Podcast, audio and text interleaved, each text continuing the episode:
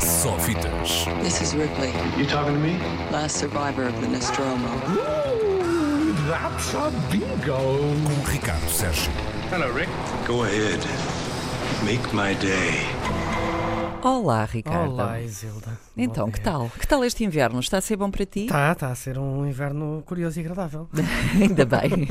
É um bom inverno para se passar numa sala de cinema, aposto. É, é, aliás, todos os invernos são bons porque as salas de cinema são quentinhas. Todos os verões são bons porque as salas de cinema são fresquinhas. Ah, é eu sempre- podia levar essa conversa mais longe por Podíamos, causa dos mas, problemas eh, de ar-condicionado, mas não vale a pena. Não vamos por aí, não vamos por aí.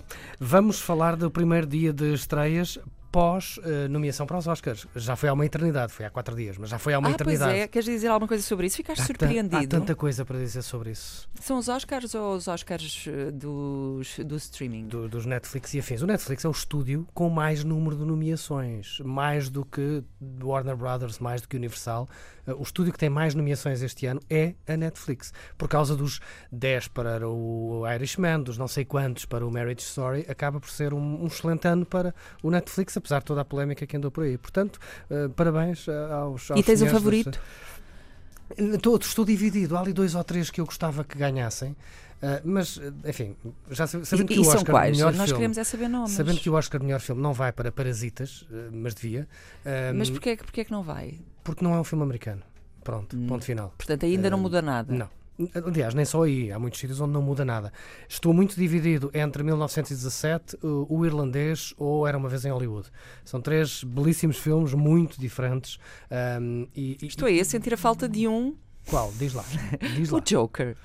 Não, não lhe daria o Oscar de melhor filme.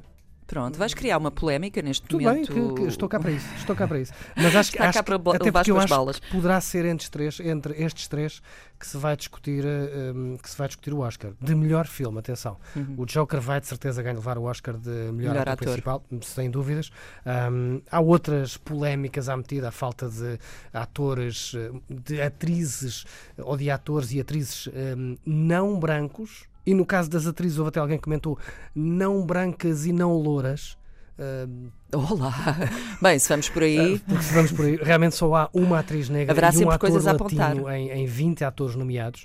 Ahm, realizadores há apenas um não branco e é homem, não é uma das muitas mulheres que podiam estar nomeadas. Só se falou da Greta Gerwig, mas há muitas outras mulheres que podiam estar nomeadas. A começar por Lulu Wang, a realizadora do filme The Farewell, que estreou semana passada com o da 3, ahm, e que estava na corrida, era uma das favoritas à nomeação para melhor realizador. Não e- passou. não passou, aliás. O filme acabou por ser completamente ignorado uh, pela Academia. Mas há outras mulheres que podiam estar nomeadas. Estou estou a lembrar, por exemplo, de Céline Sciamma, a realizadora de Retrato de uma Mulher em Chamas, que há de estrear em fevereiro em Portugal. Uh, Malti Diop, que ganhou em Cannes com a Atlantique, também não foi. Enfim. Esta conversa levava-nos para uma hora. Eu, eu vou só conversa. fazer uma pergunta provocadora. Mas ainda interessam os Oscars?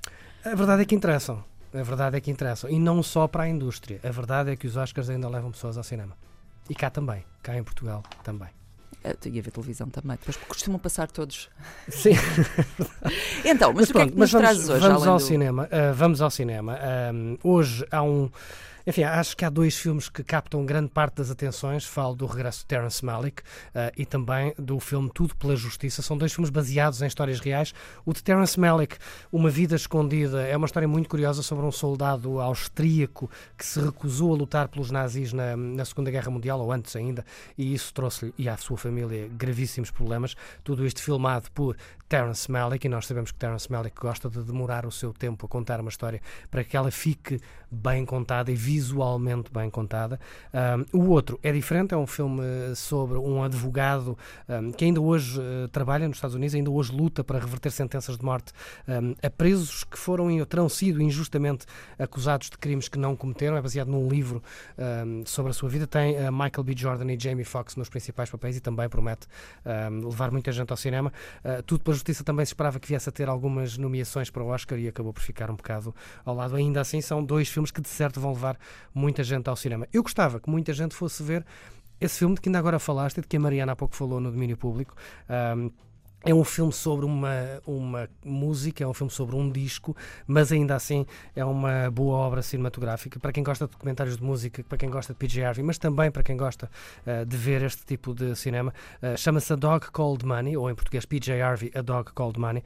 Filme de uh, Seamus Murphy, que é nada mais nada menos que um fotojornalista que trabalhou em cenários de guerra, que está farto de ganhar prémios, nomeadamente no World Press Photo e outras, outros concursos mais específicos para, para jornalistas e fotojornalistas. Trabalhou com PJ Harvey em tudo o que tinha a ver com este último álbum dela, The Hope Six Demolition Project. Fez alguns videoclipes, filmou estas viagens viagens do próprio Seamus Murphy ao Afeganistão, ao Kosovo e também a alguns bairros periféricos mais pobres e difíceis um, da cidade de Washington, nos Estados Unidos. PJ Harvey acompanhou para, enfim, Primeiro para, enquanto Seamus Murphy colecionava imagens, diz PJ Harvey colecionava palavras, ia procurar inspiração, uh, conhecer pessoas, conhecer histórias, para depois escrever as canções que deram origem a um, The Hope Six Demolition Project. E depois temos uma, uma segunda parte, não é uma segunda parte, porque no filme isto é tudo entrecortado, que, que é o processo de gravação.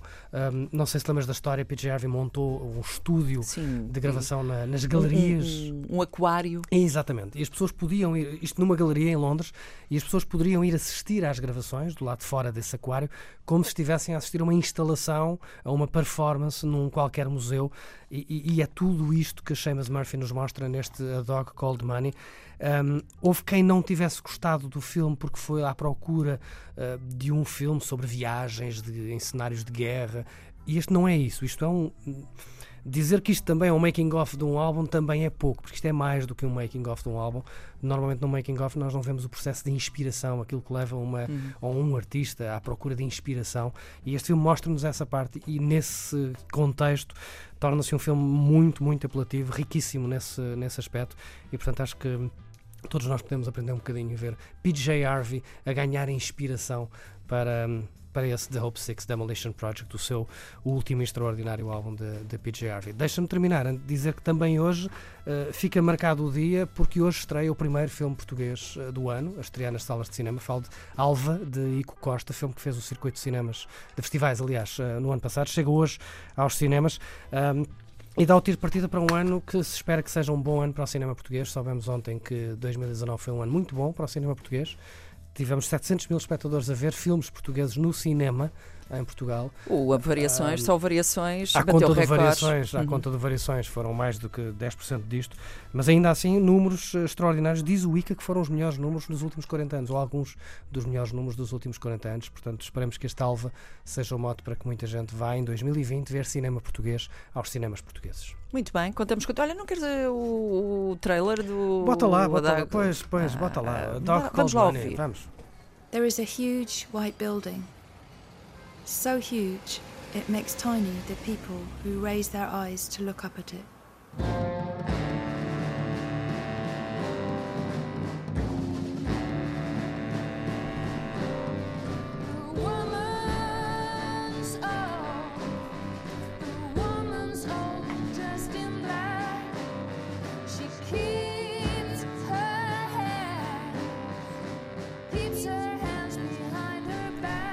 PJ Harvey, a dog called trailer.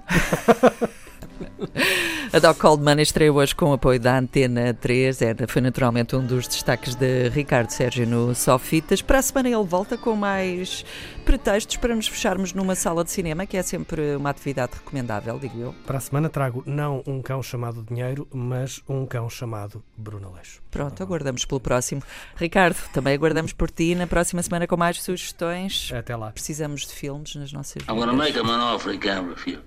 Sofitas. This is Ripley. You talking to me? Last survivor of the Nostromo. Ooh, that's a bingo. Com Ricardo Sérgio. Hello, Rick. Go ahead. Make my day.